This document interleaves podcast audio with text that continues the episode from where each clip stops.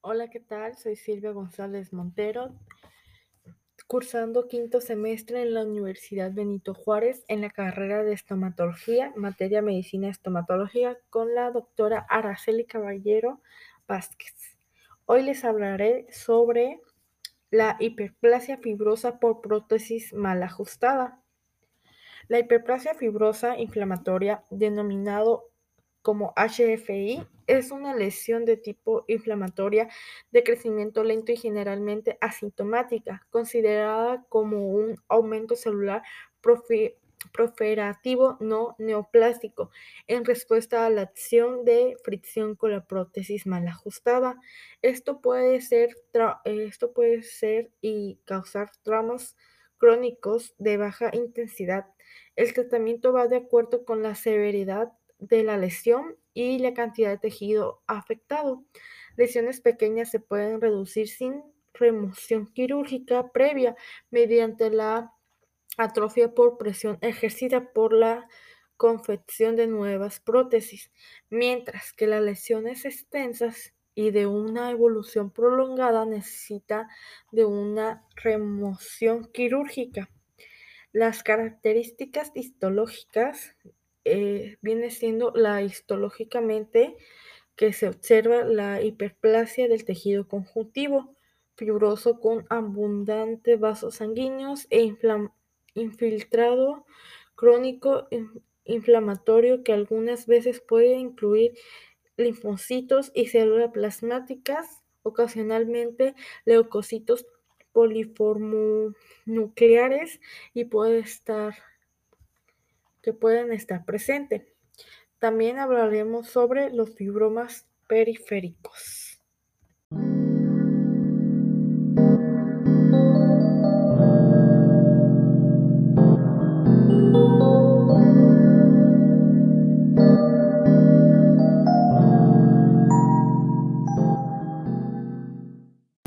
Bueno, como les continuaba diciendo, vamos a hablar sobre el fibroma periférico.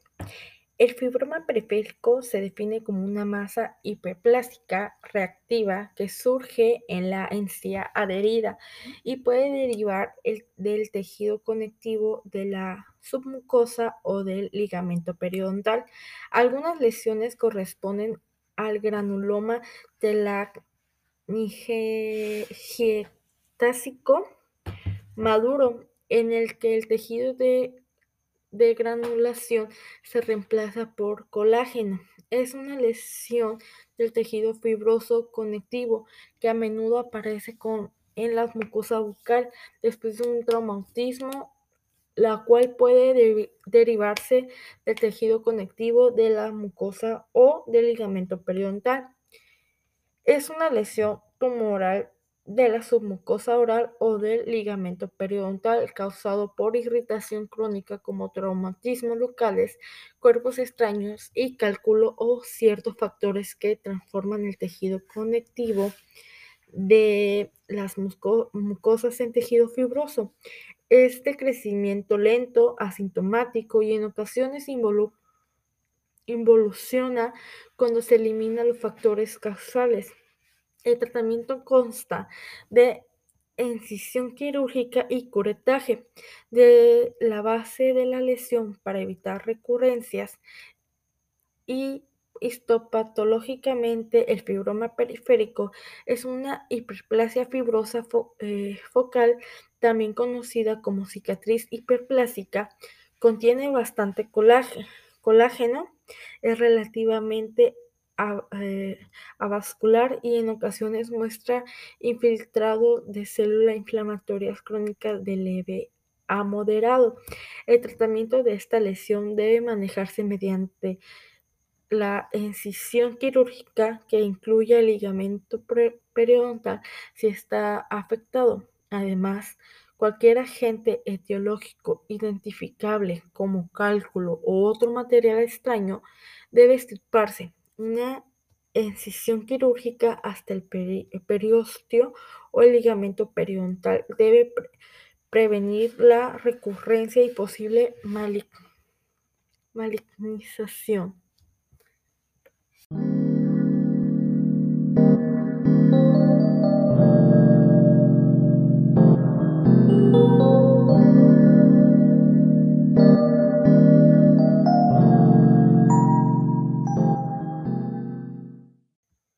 Bueno, a continuación hablaremos sobre el fibroma traumático.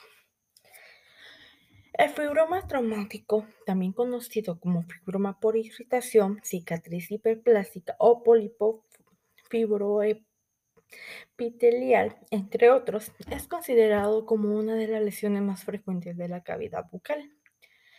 El fibroma traumático se considera la patología reactiva de tejido conjuntivo más frecuente de la cavidad bucal cuya etiología es trauma crónico, es más frecuente en la segunda década de vida, se, se presenta sin, un grupo de género y aparece en áreas frecuentes traumatizadas como carrillos, bordes laterales de lengua y labio inferior. Entre los factores más frecuentes asociados a figuran en el mordisqueo de carrillos y labio por hábito. La actividad masticatoria, la irritación por prótesis mal adaptadas como corona, puentes fijos o dentaduras parciales removibles, estructuras dentarias fracturadas y restauraciones filosas. Clínicamente se trata de una lesión elevada, bien definida, redondeada u ovoidea, firme a la palpación, sésil o pediculada asintomática y de larga evolución en relación a la superficie de la lesión. Esta se puede mantener intacta, pero en algunas ocasiones pueden estar ulceradas por el traumatismo repetido y entonces aparece el dolor e inflamación. El tamaño es variable, suele ser lesiones pequeñas, rara vez exceden el, centímetro y medio de diámetro, sin embargo, en algunas raras ocasiones eh, desarrollan tamaños inusuales. También vamos a hablar sobre la hiperplasia gingival generalizada. Quédense con nosotros para saber un poco más.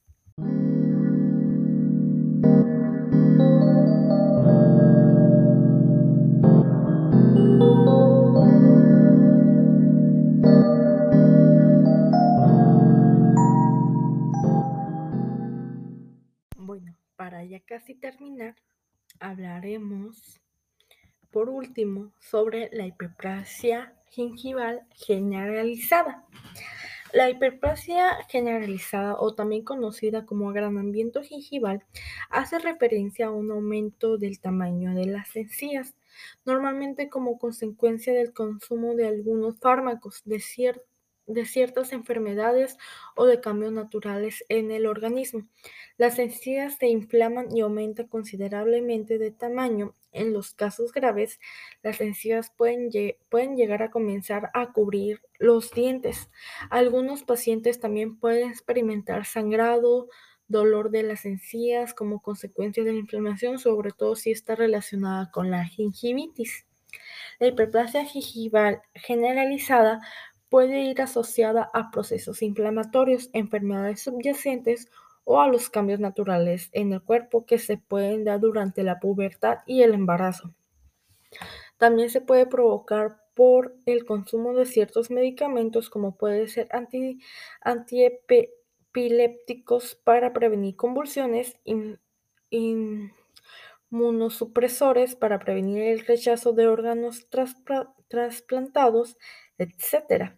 Para identificar la causa, el paciente puede someterse a varias pruebas médicas que ayudarán a determinar el tratamiento más adecuado para su caso.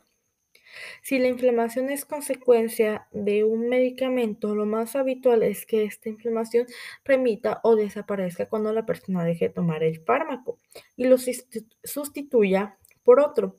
Si la hiperplasia es consecuencia de otros factores, es necesario estudiar el caso particular de cada paciente y comprobar qué la está provocando. Ciertos casos pueden requerir una cirugía sencilla denominada gingivectomía para acabar con el crecimiento excesivo de las encías. Bueno, esto sería todo por hoy. Muchas gracias por escucharnos y hasta la próxima.